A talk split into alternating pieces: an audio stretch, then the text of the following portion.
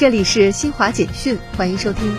记者从近日北京市教委、北京市人力资源和社会保障局联合召开的2022届北京高校毕业生就业创业工作视频会议上获悉，2022年北京地区高校毕业生预计达26.8万人，比去年增加1.6万人。国家统计局河南调查总队发布数据。经对全省夏秋粮产量抽样调查样本实割实测和播种面积遥感监测，并报国家统计局核准。二零二一年，河南粮食总产量为一千三百零八点八四亿斤，比上年减少五十六点三二亿斤，但在全国仍位居第二位。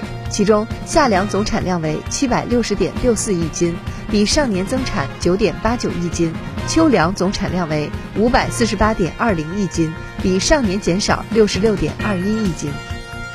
广州市水务局十号发布通报称，去年秋季至今，东江流域遭遇自一九六三年以来最为严重的秋冬春夏连旱。